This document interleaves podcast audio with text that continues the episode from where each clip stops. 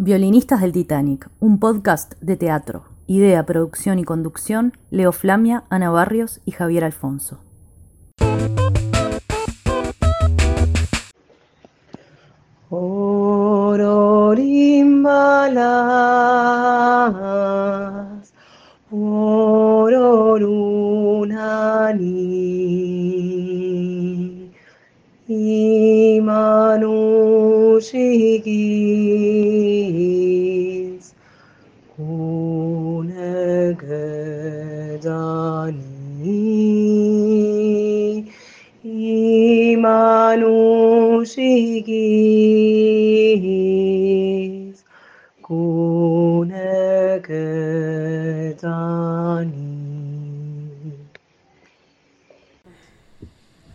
Violinistas del Titanic, tercera temporada, episodio número uno. Somos Ana Barrios, Leo Flamia y Javier Alfonso y comenzamos aquí este episodio que no tengo ninguna duda de que es el más tórrido, el más cálido, el más caldeado, el más eh, caliente de la historia de este podcast de teatro. Bienvenidos compañeros, bienvenidos compañeras a, este, a esta nueva aventura escénica. Sí, hablábamos de que estamos en marzo, pero probablemente podría ser que arra- hubiéramos arrancado en enero. Pero bueno, arrancamos en, en un lugar muy especial. Estamos en la Casa de la Pólvora. Este, bueno, un espacio que queríamos venir a conocer y que, bueno, Leo sí, obviamente ya él es este, el, eh, local, este, ya, ya conoce mucho la historia de este lugar. Este, y hoy estamos acá con, con Susana Sout para hablar de este espacio y, bueno, para hablar también de, de la obra que, que ella está interpretando, que es Armen, este, que formó parte del ciclo Nosotras en el Teatro Solís, pero que va a tener nuevas presentaciones.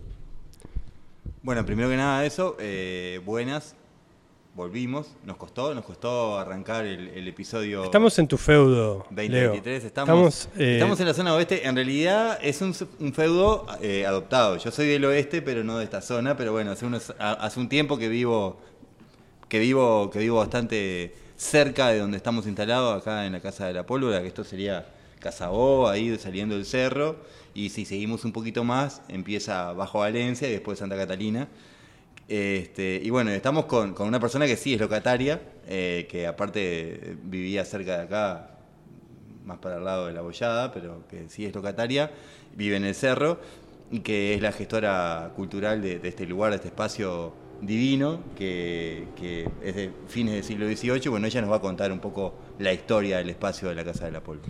Estamos en, en este galpón histórico, en esta construcción que tiene más de 200 años, que fue polvorín, que fue un depósito de pólvora hasta entrado el siglo XX y que tiene una historia riquísima y, y que vamos a, narrar ahora, a preguntarle a, su gestora eh, todos los, secretos y todo el, camino eh, que, hubo que transitar para transformar este lugar que estaba casi, en- no sé si en un estado de abandono, a, en, en este centro cultural, en este espacio multipropósito donde hay todo tipo de propuestas, desde espectáculos hasta talleres, hasta exposiciones como la que hay ahora sobre el concurso que hubo hace poco para, para definir, eh, para, para restaurar, re- reconstruir el parador del cerro, que le vamos a preguntar a, Susana también. Entonces, eh, estamos siendo testigos de una, de una transformación eh, con, con- con un, con un provecho gigantesco para toda esta zona. Así que bienvenida, Susana, a Violinistas del Titanic. Un placer por recibirte. venir hasta acá. Un placer recibirlos a ustedes en, en nuestra casa de la pólvora. Y bueno, y lo que decís es así, este, este lugar eh, tiene una historia brutal que empieza ya, como dijo Leo, en, en el siglo XVIII. Eh, se construye a raíz de una explosión que hubo en un polvorín de la ciudad vieja en ese momento. El cabildo decide trasladar eh, este almacén de pólvora a un lugar más seguro, Alejado. alejado de, la, de lo que era la ciudad en ese momento y también por las características de- del terreno, la elevación y tal, que favoreciera el tema de la humedad, que no haya tanta humedad y tal. Bueno, y se elige esta zona que, que estaba deshabitada. Estaba tenía vecina la fortaleza. Es, es, claro, la fortaleza que todavía no era fortaleza, además. Eh, solo estaba el faro y la fortaleza se construye después. Estamos hablando de la primera construcción de, de toda esta zona, de toda la zona oeste. Así que sí tendrá historia este polvorín, polvorín, almacén de pólvora, casa de la pólvora, como quieran llamarle. Data más o menos de 1794. 1794, sí, entre el 93 y el 94 es que se hace la, la, construcción. Así que el año que viene cumple 230 años. Ahí está, mira vos. y estamos acompañados aquí de la comisión directiva de Casa de la Pólvora, que los tenemos aquí alrededor nuestro, a tres... Pólvora, polvorita y polvorín. Pólvora, polvorita y polvorín. Sí. Eh, que son quienes custodian y quienes están este, todo el tiempo pendientes de todo lo que sucede aquí, e incluso han sido integrados a alguna de las propuestas, ¿no? Sí, lo que te contaba hace un ratito, eh, fueron integrados a la propuesta de vivir en la intemperie, que, que, fue un trabajo bellísimo sobre el espacio, además, un trabajo de residencia de un, de un grupo, de un colectivo de danza, eh, y que tenían un planteo sonoro súper particular, y bueno, allí estuvieron ellos representados. El, el lugar... Y salen en todas las notas de prensa. Este, Esta es, no son este, exclusivos. este- no, no, no, no, no crean que son exclusivos de ustedes. El lugar eh, impone, ¿no? Este espacio impone, eh, impone una estética, una temática, una, una, una ambientación, impone eh, la historia, así como cuando se transformó la cárcel de Miguelete en un espacio de arte contemporáneo. Eh, esta transformación es inspiradora, me imagino, para todo lo que sucede aquí, ¿no? Sí, por eso eh, llama tanto la atención a los artistas eh, el espacio para trabajar en residencia, justamente, ¿no? Porque creo que es, lo más valioso que tiene, porque esto no es una sala teatral, no- ni siquiera tenemos equipamiento lumínico, tenemos solamente la infraestructura, eh, ¿viste? So- a nivel de, equipamiento, en realidad, no estamos preparados para recibir espectáculos de forma fluida, pero sí para, para un trabajo de investigación, de laboratorio y de experimentación sobre el espacio. Pero Ustedes sí, lo pueden ver en, sí. en fotos, el piso ha sido construido a nuevo, es un piso de cemento, ilustrado, eh, las paredes eh, han sido acondicionadas con, eh, con lo que permite colgar eh, este tipo de materiales para una exposición, la iluminación, tiene iluminación completamente nueva y todo un acondi- acondicionamiento térmico y acústico, ¿no? De madera en el techo, de- de- en esta claraboya que, que- o techo vidriado que acompaña todo el, el largo de, la casa, ¿no? Sí, totalmente. Y la restauración del lugar partió de, de la idea de los vecinos también, puede ser. ¿Nos Sí, podés contar eh, eso? sí, dale. Eh, eh, bueno, acá hay, eh, hay- al lado hay una escuela que es la Escuela 364, República de Bulgaria. Eh, bueno, y parece que allá por el 2015, un- parece no, todo indica que fue así, eh, un grupo de, sexto año de la escuela, eh, con una maestra mu- muy particular, eh, comenzaron a investigar sobre el lugar. En realidad parece que el disparador fue un recreo donde uno de los gurises le dijo a, a la maestra, maestra, ¿qué es ese rancho que está ahí? Porque claro, esto estaba en condiciones de abandono en el 2015 vivía una persona, había un ocupante, pero estaba en, condiciones este, ruinosas. ¿Qué es este? Y bueno, esa pregunta disparadora de qué es este ese rancho que está ahí, hecha por un, por un chico además que parece que era como el más fatal de la clase o algo así, le dio pie a la maestra para empezar a trabajar en un proyecto desde las distintas asignaturas sobre el polvorín. Eh, eso derivó en que cada uno hizo una carpetita donde estudiaban eh, la matemática, geografía, historia, este, artes visuales, todo a través del polvorín. Y tanto se entusiasmaron, parece, o los entusiasmó la maestra, o bueno, esa cosa que se contagia en la educación, que terminaron con una entrevista al alcalde de ese momento, a Gabriel Otero, pidiéndole la reconstrucción del lugar para fines O culturales. sea que una pregunta en un ámbito educativo termina generando una transformación para el barrio gigantesca. A ese niño hay que hacerle un monumento, ¿no? Sí. Yo quiero hacer una acotación nomás porque no lo, no, no- no lo hablamos. Susana estudió historia en el IPA, o sea que estudió para profe de historia que tiene que ver con esto, y aparte, ustedes saben que este, era la directora de eh, Teatro para el Fin del Mundo en Montevideo, que era un, un- un programa de intervenciones en espacios abandonados. Explicame un poco Y- qué es y- eso. Y este, claro, era, es un programa eh, que se desarrolla en México, en realidad Susana lo puede contar mejor, porque se desarrolla en México, en donde eh, la intención de artistas, creadores, era reapropiarse de espacios abandonados en un contexto muy, muy embromado eh, en, Tampico, allá en el norte de México, por, por la violencia vinculada al narcotráfico y al Estado entre comillas, este, persiguiendo el narcotráfico. Eso se trasladó a Uruguay en otro contexto en donde lo que se, trabajaba era la intención de recuperar algunos espacios, en particular en el, cerro, en el cerro vinculados al pasado productivo, de frigoríficos, eh, fábricas abandonadas, etcétera, y este espacio fue una de las primeras locaciones que se pensó. No llegó a ser mm. un espacio de TFM, este, sí hay otros espacios que en este momento estamos viendo cómo hay este, eh, posibles diseños de reciclaje, como por ejemplo el ex parador del cerro, allá cerca de la fortaleza, pero simplemente lo acotaba porque tiene que ver con que Susana sea gestora, es, casi como que se alinean los planetas, ¿no? Eh, de un espacio que tiene una historia enorme en el barrio donde vive y aparte que ya había sido pensado por, por ella misma como, como un espacio mm. para intervenir culturalmente, nada más que eso. Nada más ni nada menos.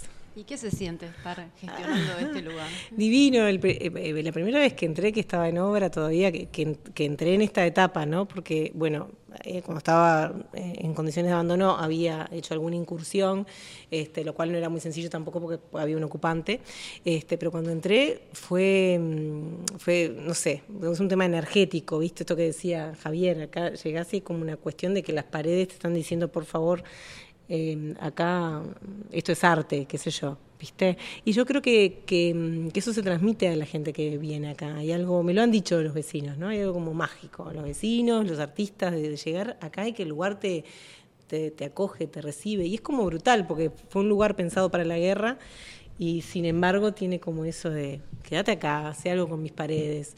Eh, para mí es súper significativo estar acá. De hecho, eh, dije que sí, justamente, este, no, no por temas este, más banales como pueden ser lo económico, qué sé yo, sí, sino justamente por, por, por este cruce, además, que para mí significa eh, lo histórico y lo cultural. Y queríamos preguntarte un poco este, de lunes a viernes, porque hay de todo, como decía un poco Javier, este, no solamente eh, muchas veces se presentan obras, que vos nos decías que capaz que el espacio este, no, no, no fue pensado exclusivamente como para mm. eso, sino que también hay exposiciones, pero talleres también, ¿no? ¿Cómo, ¿Cómo funciona de lunes a viernes y cómo es el, el acercamiento de la gente del barrio? Porque siempre pensamos como que todo sucede en el centro, ¿no? Y que somos una ciudad un poco que siempre va hacia esos espacios. Pero cada vez este, están habiendo más salas que por suerte están más cercanas al barrio, ¿no? Entonces en Sayago, ¿no? En este, bueno, acá en el Cerro, Peñarol. Este, entonces un poco este, cómo es ese funcionamiento de lunes a viernes. Bueno, acá tenemos, como bien decías, talleres sobre todo artísticos, pero no son los únicos. Digo, hay, un taller de ajedrez, por ejemplo, también. Este, han habido otros otro tipo de talleres que no son estrictamente artísticos, pero bueno, el, foco está puesto sobre todo en lo artístico y en lo escénico en particular. Eh, tanto del programa Esquinas como este, algunos privados, eh, independientes, de, este, pedagogos, artistas pedagogos que vienen a, ofrecer su taller, eh, también del Ministerio de Educación y Cultura, bueno, como que en realidad en esto de la gestión hecha un poco a pulmón, uno tiene que ir como como buscando socios por todas partes y por suerte se han abierto varias puertas dentro del Estado, este, ya sea a nivel nacional o departamental, que han permitido generar una grilla de talleres interesantes y esto que te decía, ¿no? como el interés de, los artistas, pedagogos también en el lugar. Son aliados así indispensables. Em, después, por otro lado, tenemos esto de las residencias, que, siempre tratamos de, generar algún programa de residencias artísticas. El año pasado se hicieron tres residencias, eh, dos de colectivos de danza, no, perdón, tres de colectivos de danza y una residencia con adolescentes que esperamos replicar este año. Eh, y después espectáculos ya como más, este, en un formato más tradicional, que sería esto de, bueno, el espectáculo ya montado, que se adapta al lugar, que funciona muy bien también. Este, bueno, y ahí pedimos apoyo a nivel de iluminación y de todo eso a, la Intendencia. Y el programa Oeste Audiovisual, que es un programa que está en, en todo el oeste de Montevideo, que también garantiza esta posibilidad de que los vecinos y vecinas vean eh, cine de muy buena calidad, cine de estreno, nacional, eh, sin ningún costo. Eh, las residencias tienen algo muy especial que es el involucramiento hasta afectivo, ¿no? De, con el espacio, con la institución, con, el lugar, que se plasma en, el, queda totalmente internalizada en los, en los proyectos. ¿no? Totalmente. Bueno, mira, capaz que te puedo dar un ejemplo concreto. Digo, cualquiera de las tres que sucedieron el año pasado o la que sucedió en el primer año, que era de un colectivo cordobés, cualquiera pueden servir de ejemplo, pero creo que hay una en particular que, es Narrativas Expandidas en los Barrios, em, que fue una propuesta que se hizo originalmente en, Ciudad Vieja, en algunas casas de Ciudad Vieja y terminaba en el Museo de las Migraciones, em, que terminaba en el montaje de una especie, capaz que, participaron de la experiencia, de una especie de útero gigante donde, donde entrabas y, pasaban cosas. Este, esa experiencia, por ejemplo, em, acá mutó terriblemente y, las performers eh, se, vieron totalmente atravesadas por, por, las los relatos de este espacio, ¿no? Este, y esa propuesta mutó este, a, otro, a otro lugar que la verdad que ni ellas pensaban que, podía suceder, eh, incluso con participación directa de, de los vecinos, ¿no? Digo, este, pasó algo muy loco en, una de las funciones, vamos a llamarle, eh, de las experiencias, porque era una experiencia ¿no? inmersiva, que, fue que un, este, un vecino, eh, eh, que es un vecino de, la zona de hace mucho tiempo, estaba escuchando cómo ellas hablaban sobre las palomas que había en el lugar, porque hicieron una investigación sobre el lugar. Dijo, bueno, yo puedo traer a Nieves. ¿Cómo? Sí. Cruzó y se trajo a Nieves, que era su paloma, que era una paloma que, que, que la agarró acá, eh, hace 14 años y es una paloma que funciona, eh, tiene un funcionamiento como si fuera un perro, no sé. La gente que sabe de animales me va, me va, a querer matar con lo que digo, pero... pero es que hay colombófilos, hay personas que se dedican a adiestrar palomas y las palomas, ¿no? Las palomas mensajeras y todo lo que... Claro, pero, pero fíjate que este señor este, lo hizo solo, ¿no? Por eso te digo que era un funcionamiento como un perro, porque no es un entrenador. Eh, bueno, y vino con su paloma y sí, y no, y vino con su paloma, intervino eh, la intervención. Eh, bueno, está. E, eso que, digo, un poco también para conectar con lo que decía Ana Laura, ¿no? De, cómo ha respondido el barrio. Digo, que venga un vecino a participar de una experiencia que no sabe mucho qué es, pues además yo, este, las formas que tengo de explicar estas cosas. son múltiples para que la gente venga, ¿viste? A veces les digo, ¿eh? es un espectáculo, es una obra de teatro. Bueno, Después que están metidos en la cosa, yo qué sé, este, no te preguntan si era una obra de teatro. digo, también eso del lenguaje, de la proximidad, de bueno, si traes algo que para el barrio puede ser un poco extraño, porque nunca viví una experiencia así, traducirla de alguna manera para que se comprenda y, y, se vive con naturalidad. Es una buena gimnasia la de sacarse a veces ese discurso ultra eh, artificial que a veces se puede llegar a construir en el arte de experiencia transdisciplinar, multi, no sé cuánto, que está lo bueno. He intentado, Lo he intentado, pero veo que fracaso con total éxito, entonces cambio la estrategia. Yo con respecto al vínculo este, con, del público, tengo solamente una, una, una, cosa como para comentar, porque esa primera experiencia de residencia que decía Susana del colectivo cordobés, que dicho sea de paso, terminó creo que en un, o sea, arrancó acá una obra que se estrenó en, en Santiago Off, ¿no? Hace poquito. En el FIBA. En el FIBA. Eh, sí, ah, sí, en el FIBA. Estuvieron en Santiago Off, creo también, y en el FIBA ahora estrenaron definitivamente. Definitivamente. un espectáculo que un colectivo cordobés eh, residió acá. Residió acá y empezó a trabajar acá. Eh, entonces hicieron un work in progress, ¿no? Mm. Este, y esta platea estaba llena de, vecinos y vecinas y niños y niñas del barrio viendo eh, un trabajo que era bueno.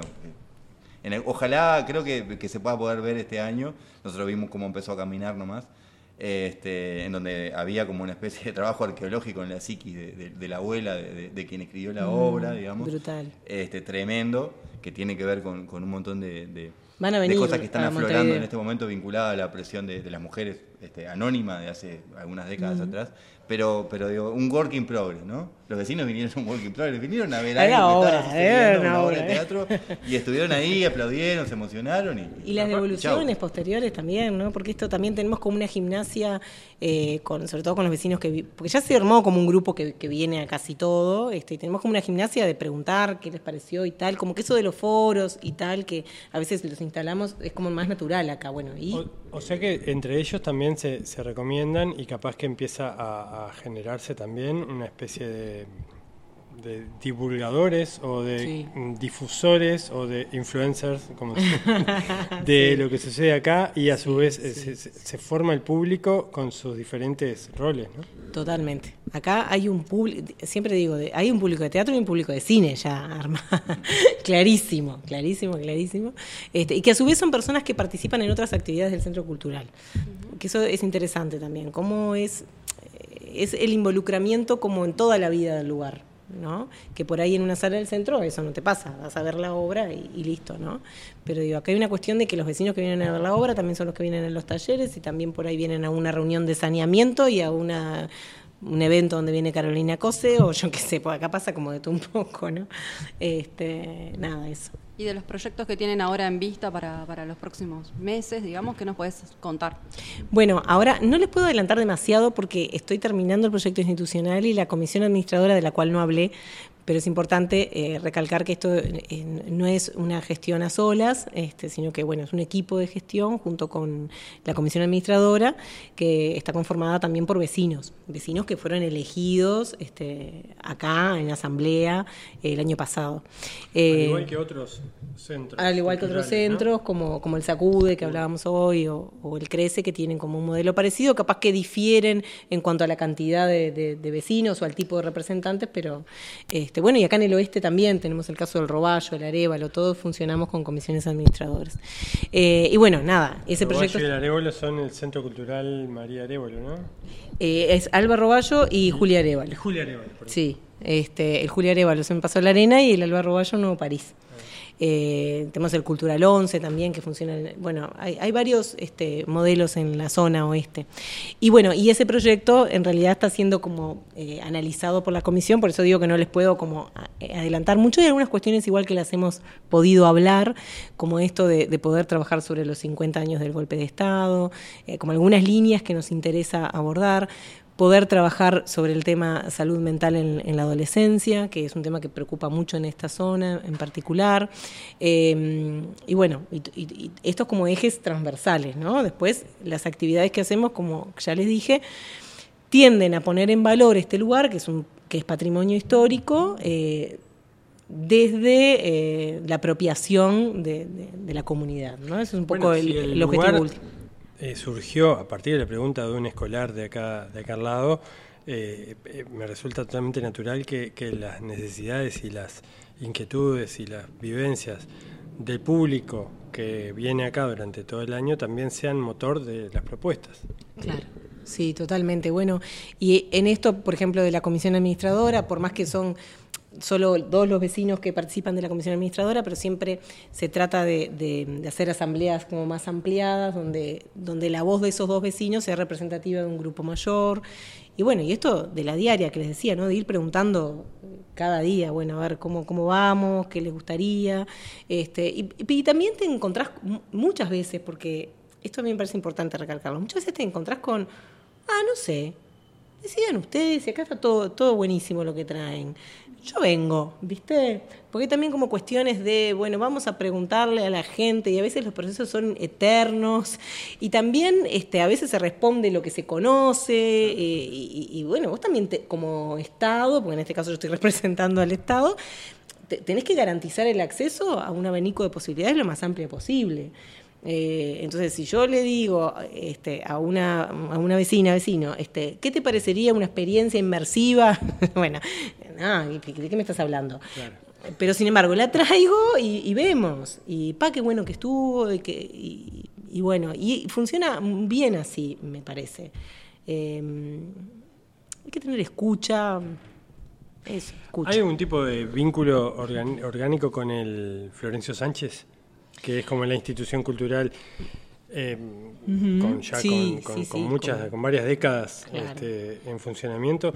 Y además, eh, bueno, ahora está en, en este lugar se está exhibiendo todos los proyectos que fue que, con- que participaron en el concurso para el Parador del Cerro. Eh, se eligió al ganador. Ah, ese también va a ser un polo de, de, de de presencia Sí, cultural sí, y, y de- y de- y social este, grande, ¿no? Entonces este, estamos hablando de una zona que está potenciando y ampliando eh, su, su, infraestructura cultural eh, para recibir a decenas y decenas de miles de habitantes que, que, viven del lado oeste, que hasta hace poco tenían que siempre estar yendo al, al, al centro, a la centralidad, mm. ¿no? Sí, es brutal. Voy a empezar por el Florencio porque esto del balcón es, como brutal. Eh, brutal, pero una buena, lo digo, ¿no? Pues un gran proyecto. El balcón, del, cerro, sí. Este, bueno, en realidad el Florencio eh, pertenece a, otra eh, área de la intendencia, que es la promoción cultural. O sea, en ese sentido no tenemos como vinculación administrativa, digamos, este, pero sí, obviamente, por trabajar en el territorio con propuestas parecidas además, este, tenemos una coordinación bastante fluida y en esta idea también de que el trabajo sea complementario, ¿no? Por eso yo les decía que para este espacio en particular es muy importante todo lo que tiene que ver con las residencias y la experimentación y la investigación y, los talleres y tal, ¿no? Este, porque ya que no tenemos una infraestructura preparada como para espectáculos más acabados, eh, ese no es el foco de atención, por más que tenemos espectáculos, circulación de espectáculos, no es el foco como puede ser en el Florencio, ¿no? Este, pero sí hay, hay, eso, buscar la complementariedad, eso lo tratamos de hacer siempre y hay algunos proyectos en común. Esto que les mencionaba, por ejemplo, del programa de, residencias artísticas para adolescentes, es un proyecto en común de los tres centros culturales del, del Cerro, que es el Cultural 11, Florencio Sánchez y nosotros. Este, bueno, y así como ese podrán surgir en el futuro otros. La idea es poder replicar este año esa experiencia que estuvo muy interesante, dirigida a jóvenes de los bachilleratos artísticos de la zona, que durante dos días convivieron en, distintas experiencias vinculadas a lo artístico, terminaron con una muestra en el Florencio Sánchez. Bueno, eso siempre, trabajar por lo, por los jóvenes creo que es algo que, que, nos une también. Y el balcón del cerro en particular, bueno, ahí hay como muchas dudas, ¿no? Como todo lo nuevo así, mega, mega, mega, genera tanta ansiedad, este, el otro día cuando vino a presentarlo la intendenta y, todo el equipo, este, yo me, centré mucho en lo que preguntaban los vecinos, ¿no? Y claro, surgían muchas dudas. La primera es eh, todo el realojo de las familias que están allí, porque este, ahí hay, un asentamiento hace mucho tiempo, este, muy grande. Eh, bueno, entonces es como la primera duda que surge, bueno, ¿qué va a pasar con esas familias? ¿Cómo se va a trabajar con esa gente? Este, que bueno, ahí el equipo dijo que estaban en eso y que no sé, que están como, como viendo a nivel social cómo, cómo trabajarlo. Y bueno, y, después pensar en el proyecto en sí mismo, como bien decís, que va a ser un, proyecto muy importante para la zona a nivel cultural, deportivo, porque es como una cosa como súper así, es como parecido al modelo del Sacude. Este, que no es solo, este, bueno, deportivo es cultural también, pero te quiero decir, tiene como muchas áreas de, trabajo. Em, y, y, bueno, y ahí surgía también como la pregunta, ¿esto competirá la palabra competirá con el Florencio, con la pólvora. No, no podemos pensarlo en esos términos jamás. Eh, tenemos que pensar en que esto va a ser un corredor natural, además. Eh, tenemos que pensar que toda esta zona del cerro, o sea, lo que es eh, Casabó, Santa Catalina, Barrio Fortaleza, son zonas que, que, se han visto postergadas este, a todo nivel Digo, lo cultural es una pata de todo esto, pero estamos hablando postergadas a nivel de saneamiento, luces, bueno, un montón de cuestiones básicas. Y es una población numerosísima. Yo ahora no tengo los números en la cabeza, pero estamos hablando de muchísimas familias. Y en realidad, tanto la Casa de la Pólvora como el Balcón van a estar en estrecha relación con, con, toda esta parte del cerro. Hoy este, Leo al principio hacía como la diferenciación, ¿no? Este, vos que vivías allá y ahora vivís en la villa, porque claramente la villa del cerro y la realidad de la villa del cerro no tiene absolutamente nada que ver con la, con la realidad de Casabó, Santa Catalina o, o Fortaleza, que a su vez entre sí tienen grandes diferencias, pero hay sí una marcada diferencia ahí. Este, bueno, el polvorín está justo en la línea divisoria entre la Villa del Cerro y Casabó. Entonces creo que el balcón del cerro, por más que lo van a disfrutar todos los montevideanos y montevideanas, digo, este, también me parece que, que tiene que trabajar mucho con esta parte del cerro, con la que nosotros también trabajamos, y que hay un corredor natural, pero hasta mira, desde el lado turístico hay que pensarlo, ¿no? Capaz que a veces es lo que nos cuesta más a los que estamos en este lugar de la cultura como más artístico, pensar que, el turismo es muy importante, hasta desde ese lugar, estamos hablando de un lugar que es patrimonio histórico, eh, lo mismo la fortaleza, hay un Ah, los tipos vienen acá y van allá, ¿viste? turístico a nivel de la propia ciudad, porque mucha gente que vive en otras zonas de la ciudad puede eh, tener ganas de venir a conocer Conocer, claro. estos lugares. Que de hecho hoy por hoy no lo hace. Digo, una, yo eh, cuando reseñé las actividades olvidé decir que hacemos también visitas guiadas a grupos y tal por, del, del- del espacio. Y por ejemplo, las visitas guiadas, eh, el 100% de las visitas son dirigidas a instituciones de la zona. Es muy difícil que venga gente de otro lado. Digo, me pasó el año pasado un grupo que vino, que, que trabaja en, en el Ateneo, este, pero fue como rarísimo, ¿viste? Este, o gente que vino suelta el día de Museos en la Noche.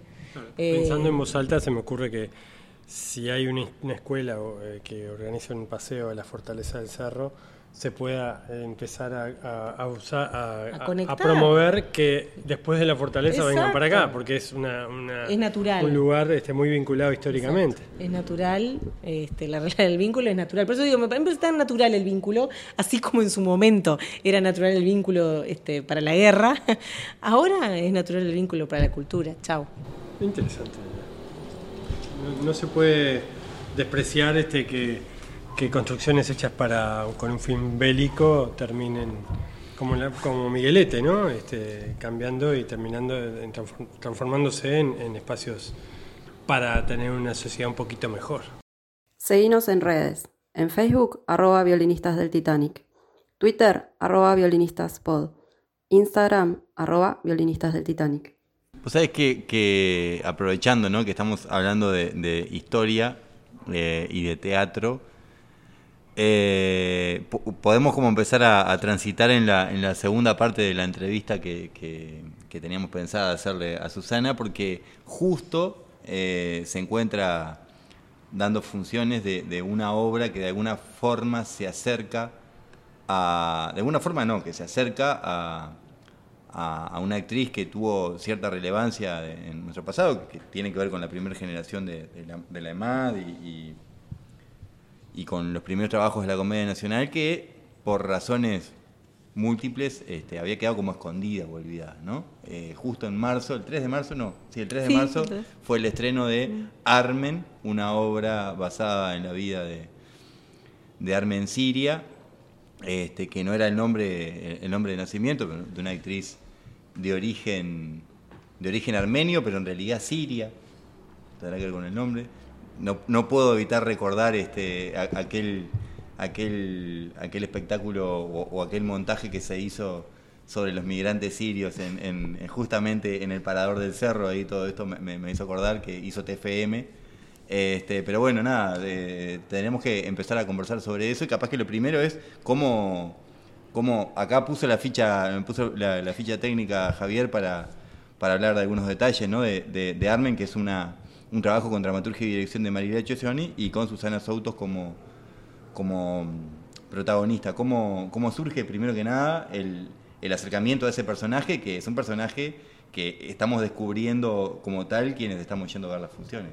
Claro, sí, bueno, eh, yo también lo descubrí ahí.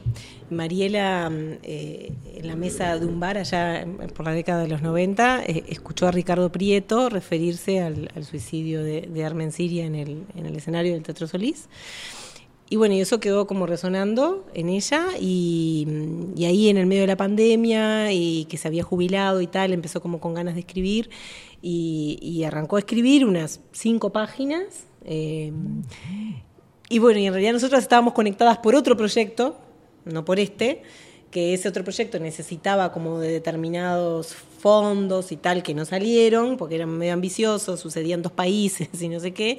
Este, y ya estábamos como trabajando juntas, y, y ahí Mariela me dice, mirá, tengo este proyecto, que en realidad tengo estas estas páginas, ni siquiera- creo que ni siquiera tenía cinco, eran menos, eh, porque fueron cinco como en los primeros tiempos. Este, y bueno, y, a- y ahí a mí la historia me pareció brutal, como nos parece a todos, ¿no? Es Este, increíble hablar de nuestra sociedad que una historia en donde hay una actriz de verdad que se suicida en un escenario del principal teatro de Uruguay haya quedado olvidada, ¿no? Eso habla de nuestra sociedad, de cómo somos. Mm. Sí, bueno, eh, personalmente no la conocía. No la conocía. Y Es eh, interesante porque el fútbol recuerda como un héroe casi a Abdón Porte, que es un jugador de Nacional que se suicidó en la, en la cancha del Parque Central. Este, eh, No, no, no había forma de zafar. como cuando estuvimos en la sala verde. Eh, pero casi que eh, se lo ha transformado en un héroe, ¿no? Nacional le, dedica honores, eh, hasta una camiseta temática específicamente color sangre, por la sangre de Abdón, que fue vertida en, este, en, pos de, la gloria tricolor. Eh, y sin embargo, claro, esta, esta, historia eh, tuvo un destino muy diferente. Algunas menciones en algunos libros puntuales, como el de, el de Jorge Piñataro, hace unos años, uno de sus últimos libros, el crítico Jorge Piñataro y después de la periodista eh, y dramaturga Fernanda Muslera, que lo menciona en su libro Sin maquillaje, donde uno de una, una, persona que vivía, un niño que vivía en el Teatro Solís porque sus padres trabajaban ahí y tenían una, ese apartamentito dentro del teatro, escuchó ese tiro y salió al escenario. Eh, esas eran las pocas menciones que había sobre esta historia hasta, hasta ahora, hasta el 2023, en que aparece Armen. Bueno, una cosa que siempre decimos con Mariela eh, es que mm, eh, hasta, hasta que estrenamos, vos googleabas y lo que te, lo que te sale lo que te salía naturalmente era un blog de un sobrino de Margarita Girgu, donde se habla de Margarita todo el tiempo, obviamente, y hay un, un parrafito donde lo que se dice es Armen Siria, María Inés Chirigian, este, de la primera generación, este, pronuncié horrible armenio, perdón, armenios que me están escuchando, em, sobre todo Anahit, eh, que, se suicidó en el escenario del Teatro Solís. Nada más. Si buscabas un poquito más, ahí llegabas a, otro blog de... Este, de una Armenia, donde había una reseña de las obras eh, que ella había dirigido en el marco de la colectividad. Nada más. Ahora están todas las reseñas que han hecho los distintos, las distintas periodistas, creo que han sido todas mujeres, este, y bueno, ya creo que con eso ya está, está, cumplido, ha cumplido el objetivo. Más, porque bueno, el teatro es efímero, pero ya hay mucha información circulando de forma popular, sin necesidad de ir al SIDA a investigar y toda la cuestión. Y Laura este, trabaja un poco el nexo, eh, más que nada, este, entre las actrices, ¿no? Este, mm. Porque bueno, eh, ahí hay un personaje que vos interpretás que en un principio podría ser vos misma, que llega como una escena a encontrarse con, con alguien, que en este caso, bueno, vendría a ser el recuerdo de esta actriz, este, que además murió sobre un escenario, ¿no? Este, incluso ustedes mencionan a veces en, este, en algunas informaciones que han circulado en las gacetillas, que bueno, que ella cuando, cuando realiza este suicidio, este, eh, elabora como una escenografía, ¿no? Y tiene ciertos elementos que que bueno, que hablan de la gente que trabajaba en el teatro en ese momento. Este, y que si bien este, pienso que como que no hay una búsqueda del por qué, ¿no? De por qué tomó esa decisión, este, sí hay como algunas, algunos elementos que de repente pueden, pueden llevar a, tratar de comprender eso, ¿no? No sé este, un poquito eso cómo lo investigaron. Que... Bueno, el, grueso de la investigación la hizo Mariela, em, ya te digo, después de estas primeras cinco páginas que eran por, por ahí más viscerales sobre lo que a ella le pasaba como actriz, em, en este doble juego que vos mencionás, de una actriz que viene a contar la historia de otra actriz, lo que le, le, pasaba de alguna manera a ella, que también es actriz, al contar la historia de una actriz que se suicida en un teatro, que es una cosa muy fuerte, ¿no? Pero bueno, a partir de ahí empieza como esta búsqueda de los archivos, ahí toda la investigación en el, Centro de Investigación del, del, Solí fue muy importante, porque bueno, ahí accede a programas de mano, a prensa de la época, etcétera, fotos. Eh, después hace dos entrevistas que fueron fundamentales para, para poder acercarnos a esto, ¿no? Porque el, el por qué eh, por qué no te lo da toda la documentación, el por qué te lo tienen que dar las personas que estaban ahí, ¿no? Por lo menos. Eh, entonces, bueno, ahí eh, se, empieza, a generar una hipótesis, ¿no? de Mariela sobre, sobre por qué. ¿no? Y acá es fundamental esto de que el suicidio fue en, el escenario del teatro, ¿no? no fue en el ámbito doméstico y privado. ¿no? O sea, ahí hay un mensaje claro que ella quiere dar. Y bueno, ahí hubo dos entrevistas que fueron fundamentales, que, son sus compañeros de generación, Juan Jones y Nelly Antunes, que arrojaron mucha luz sobre eso. Eh, bueno, después hay un libro de Gustavo Zulamián, que es un armenio que investiga sobre Marash, que es la tierra de origen de, los padres de, Armen, eh, que bueno, que, dedica un capítulo a Armen. Y por otro lado, el asesoramiento en todo lo que tiene que ver con la cultura armenia, que lo consideraba Mariela una pata muy importante de todo esto, con Anahit Aronian. y bueno, y ahí con todo eso se armó. Porque hay un, hay un rasgo eh, clave que es que, además de ser una figura conocida en la, de- del teatro, no digo tanto reconocida, reconocida también, pero también fue muy eh, criticada, sufrió determinado encasillamiento, ¿no? Por su rasgo físico. Este, eh, ella fue una mu- referente muy importante de la colectividad armenia. Sí, y eso, eso ustedes también forman parte de, de- de Sí. su trabajo. Sí, y bueno, y, y- y- esta ha sido una grata sorpresa eh, en la investigación, ¿no? Que, porque claro, este, nosotros teníamos como la referencia de la comunidad teatral, donde lo que abunda es el silencio. El, tapar la historia. Este, es muy poca la gente con la que pudimos hablar que conociera o que estuviera dispuesta a decir algo. Incluso hubo gente que sabemos que tiene información que nos dijo, yo sé lo que todos saben que eso lo pone, lo pone Mariela en el texto, ¿no? Yo sé lo que todos saben, como cerrando totalmente la, la charla.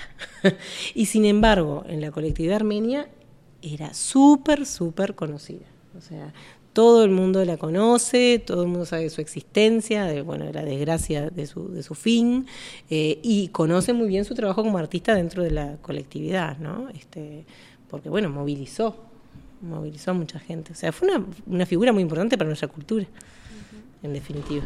Yo simplemente una, una, un- una cosa que, que, que no sé si fue pensada eh, a priori o si fue pensada durante el proceso, y es que tiene que ver con alguna de las cosas que, que también decía Javier, ¿no? De alguna forma, la obra termina cuestionando eh, algunos procedimientos o algunas prácticas de la propia colectividad teatral, ¿no? este, por supuesto que en esa época estaba mucho más jerarquizado y estructurado todo lo que era un elenco, ¿no? Con las primeras figuras, etcétera, etcétera, primera actriz, primer actor. Entonces, si vos no tenías determinadas características físicas, estabas en el horno. Pero eso no se ha modificado con respecto a, a- a la rigidez jerárquica, pero con respecto a la práctica real, uno no, no- no sabe si se ha modificado mucho. De hecho, esta, eh, ahora en este momento se está concursando para ingresar a la Comedia Nacional y por primera vez, cuando hace mucho tiempo que, que, está en el tema arriba de, la mesa, arriba de la mesa, hay por ejemplo una cuota para personas que son de origen afrodescendiente. ¿no? Uno no ve una persona afrodescendiente en un teatro uruguayo ni de casualidad. El 10% de la población montevideana es afrodescendiente. Eso no se refleja en un, en un escenario teatral ni de casualidad. Contado con los dedos de una mano. Exactamente. Entonces, eso con respecto a, un- a- a- a determinado- de- determinadas características físicas, alguien que sea muy alto, alguien que sea muy gordo, algo, son cosas que realmente, este, si uno ve, la- la- no es representativo el teatro de eso. Este, en aquello. yo creo que eso lo aborda, ¿no? de lo que pensamos. Claro, y, y- y eso debe generar cierta crueldad, o, o por lo menos en la subjetividad de las personas que están como por fuera de la norma de lo que más se ve en el teatro, debe generar cierta frustración, porque es algo con lo que no, con lo que no se puede, con lo que no se puede hacer nada. De hecho, este, la obra de, de- de- de Jimena Márquez que, que- en la que actúa ella, que usted que se vio, parta de- parte de la frustración de dar tres veces este, la prueba para ingresar a la EMAD y de sentir de que más allá de lo que hiciera, su voz y su eh, aspecto físico no coincidieran con lo que se pe- espera de una mujer para entrar en la EMAD y por ende no iba a entrar nunca. Bueno, ahí alguien me lo preguntaba el otro día, porque ahí hay, hay una, una gran duda que es cómo entró Armen en ese modelo, porque ella entró a la EMAD, fue la primera generación, este, y yo me hago la misma pregunta, porque mm, eh, verdaderamente una de las constataciones que hacemos creo que el paréntesis hay que hacerlo. Ella era muy alta, porque no, lo dijimos. Este, ella era una actriz muy, muy alta, eh, bueno, con, rasgos marcadamente ar- armenios, eh, bueno, un pelo muy exuberante. o sea, por eso digo que es una actriz buscando otra actriz, ¿no? Porque no tengo nada que ver con ella. No, es no es arqueológica la, la- la construcción. Eh, eh, bueno, eh, lo que se dice es que ella eh, le, sacaba a todo el mundo una o dos cabezas, que por lo tanto no, no habían galanes para ella. ¿no? Entonces, bueno, eh, no se condecía su físico con los estándares de, de la época y lo que se suponía que una mujer tenía que hacer en un protagónico. Un protagónico este, tenía que tener determinadas características físicas, como bien dice Leo. ¿no? Entonces, cuando buscas los programas en los que ella participó, que fue lo que hizo Mariela, no ves protagónicos. Y cuando ves protagónicos, son protagónicos que no tienen nada que ver con su edad. Por ejemplo, Dolores, de Barranca Abajo, que se lo dan a los 28 años, cuando Dolores menos de 40 no puede tener. Una actriz de 28 años haciendo Dolores y, y la crítica en el momento dijo que no tenía el, físico este, ni la edad para el rol, claro. Hay algo, hay algo en la obra que habla de eso del no encajar, ¿no? Por un mm. lado, como decía Leo, el tema del ser la extranjera, ¿no? El mm. ser este, la extrañeza desde ese lugar. Mm. Y después también este, trabaja sobre lo periférico, porque ella siempre, este, como vos decís, interpretaba más que nada roles este, secundarios. Secundarios, sí. Este, bueno, y en base a eso también la obra... Este, hace algún señalamiento con, figuras este, que en ese momento tenían lugares de, decisión, mm. como son Margarita Girgú y mm. Zabala Muniz, que son mencionados. Bueno, ahí, este, claro, ahí es donde se construye la hipótesis de Mariela, ¿no? De, bueno, por, por quién la señaló a esta mujer. Este, la señora. La señora. Eh, alguien la señaló, alguien le dijo, vos no podés ser primera actriz. Entonces, bueno, la hipótesis es, es esa, tiene que ser Margarita. ¿No? Bueno, no lo sabemos, pero suponemos que por lo matrizante que fue, hay un señalamiento ahí, este, del, vos nunca vas a ser, tú nunca vas a ser primera actriz, que lo digo en la, en la obra, ¿no? Este, por más que, bueno, la familia cuando, cuando vio el, trabajo en proceso nos decía que, que, ella quería mucho a Margarita, ¿no? Pero bueno, también estas figuras de autoridad generan eso, ¿no? Claro, con el diario lunes uno hoy puede decir... Eh, discriminación, no sé. Mm. Pero bueno, eh, hay que ubicarnos en 1950 y mm. poco, en, una sociedad eh, con otros códigos totalmente mm. diferentes y donde determinadas decisiones respondían a, las estructuras y a las formas de pensar este, de, esos tiempos. no, no, quiero, no es una defensa a, a la Shiru que bastante revolucionaria y renovadora fue en muchos ámbitos, mm. como para, bueno, capaz que se le puede permitir algún rasgo de conservadurismo, ¿no? igual el, que no sé si se queda, por más que también tiene un montón de, espacios, incluso en Teto Solís que llevan su nombre, el que no queda bien parado por la ya te vas a dar cuenta porque en, en el momento Javier, porque bueno la viste por la, sí, no lo voy a decir porque se la frialdad burocrática con la que tramita, digamos, lo, que sucede, por llamarlo de alguna forma, este, y no y no espoliar, este, es una, es una cosa increíble, increíble. No me quiero poner en abogado, pero hoy me toca ser el abogado de Justino también. Eh, hombres de su tiempo. Eh, es interesante que se, que se cuestione y que se rompa y que se mueva la estantería, ¿no? Mm. Es una, eh, y para eso una buena obra este, también tiene ese poder. No, de volver a poner un tema arriba y de, sacudir todo. Yo igual lo, único que siempre quería contar es que me parece que, que, la obra puede servir para para criticar algunas prácticas que todavía se mantienen. Porque justamente no, tiene sentido que juzguemos a, a Sabana Muniz y a Marita Giroud mm. con nuestra. Podemos decir, bueno, ta, tenían matices, pero no lo vamos a hablar desde, nuestra, desde el hoy. Pero, ¿cuánto de eso, cuánto de eso que, se señala en la obra está y cuánto no está todavía hoy en las prácticas de los Hay una ironía que es este que si hay un cuestionamiento en el aire a Sabana Muniz eh, parte de, esta obra se hizo gracias a las becas que tienen el nombre de Justino Zavala Muniz, ¿no? Siempre bromamos con eso, con Mariela, porque Mariela ganó eh, Mariela ganó el FEFCA por la, por la investigación. Fondos de eh, estímulo a la, producción artística. sí. del Ministerio de, Educación y Cultura, que, tiene, una estatuilla. Se llaman becas Zavala Muniz. Le que dieron una estatuilla de, de Zavala Muniz que la tiene en la casa. Este, sí, claro, es la ironía esas ironías que hay.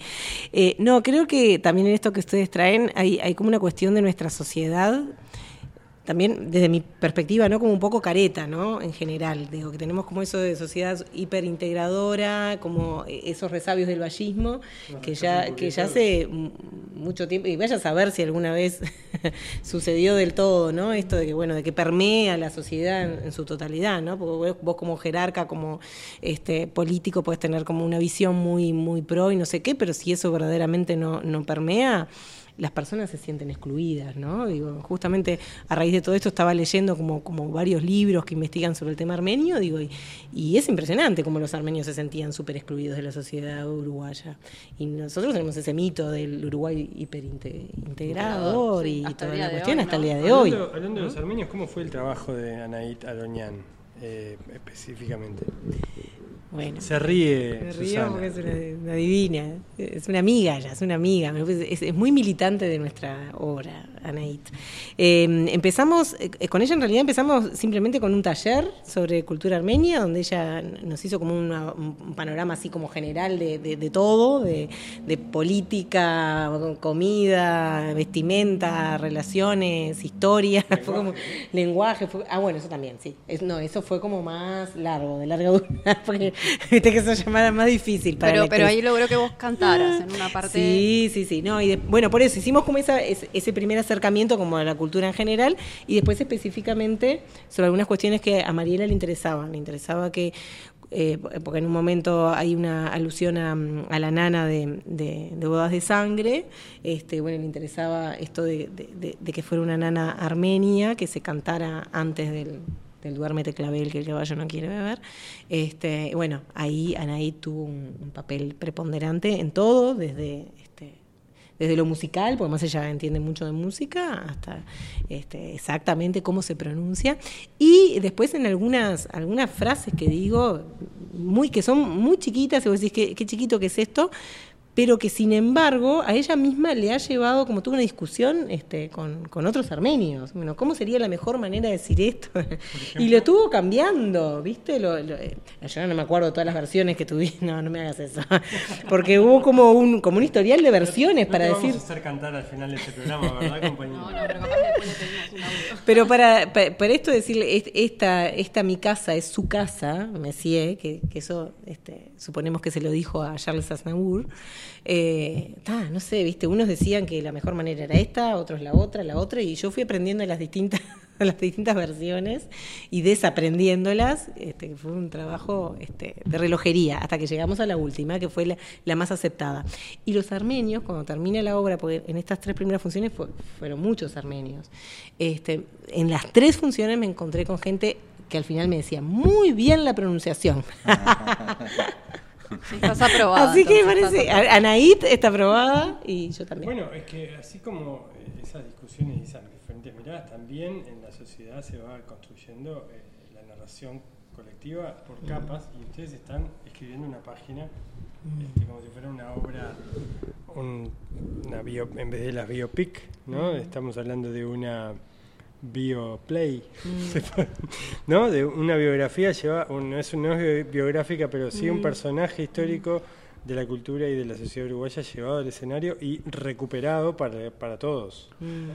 Para- yo- y yo simplemente quiero, este, capaz que voy a quedar este, mal, pero bueno, ta- también es una posibilidad de volver a ver a Susana actuar, que hace un montón que no se la, que no se la veía actuar, y, y ya que estamos terminando, porque, porque estamos cerca de la hora del programa, estaría bueno que contaras, este, la obra va a volver a escena, a un espacio, nosotros no queremos ser muy peleadores, pero que es mucho mejor que donde se estrenó, que es el Teatro Victoria. Este, y bueno, estaría bueno que contaras un poco más o menos eh, cuándo, fechas este, y qué, qué días va a estar en, en Bueno, el cartel. genial, Leo. Va a estar en el Teatro Victoria los próximos jueves, jueves 16, 23 y, y 30 de, de marzo. Y en, en paralelo estamos yendo al interior, el Politeama el 17 y a la Casa de la Cultura de Maldonado el 25. Ya fuimos al Macho este, la semana pasada. Y sí coincido en que es un espacio mucho más amigable para, para esta historia, eh, porque es un teatro con una magia brutal, ¿no? Eh, ustedes saben que la del Mira es una sala de conferencias devenida en teatro, ¿no? Entonces, bueno, eso tiene como también limitaciones para una historia que es profundamente teatral. ¿Y después seguirá habiendo más Armen? Y bueno, mira, ya tenemos agendadas en mayo, eh, dos también en, en el Teatro La Valleja de, de Minas y en el pequeño mm, Teatro de Durano. Eh, y bueno, y después veremos a dónde nos lleva esto. Eh, ¿Y cómo ha sido la- Armenia, quizás? en Armenia puede ser también. Sí, sí. ¿Y la devolución en, en el interior cómo, cómo fue? En las presentaciones que ya tuvieron, que también está dentro del marco del ciclo Nosotras. ¿no? sí, estuvimos en el Machó, este, un divino público, este, no, no llenó la sala, eh, pero, pero, pero muy cálido y bueno, bien, a pesar de que estaba difónica, que fue una, una función muy difícil, pero, pero funcionó muy bien, sí. Bueno, Susana, muchísimas gracias eh, en nombre de los violinistas del Titanic por haber eh, abierto, por haber participado en este primer episodio de esta temporada 2023, nuestra tercera temporada. para contarnos la historia de este lugar, de la Casa de la Pólvora y de Armen, una obra que usted no debe, no puede dejar de ver. ya que, porque todos dijimos Armen todo el tiempo y los armenios, si están escuchando esto, nos matan. Armen para ellos. Armen Siria. Armen Siria. Nosotros le decimos Armen porque eh, porque la comunidad teatral la conoce por Armen eh, y bueno, y de lo que estamos hablando sobre todo es de eso, por eso la decisión de Mariela fue mantener el Armen, pero para los armenios Armen. Pero también hay una dimensión eh, literal de que ustedes están armando la historia de Armen, ¿no? Sí. Bueno, Susana, muchas gracias. A ustedes. Muchas gracias. Esto fue Violinistas del Titanic, un podcast de teatro. Idea, producción y conducción, Leo Flamia, Ana Barrios y Javier Alfonso.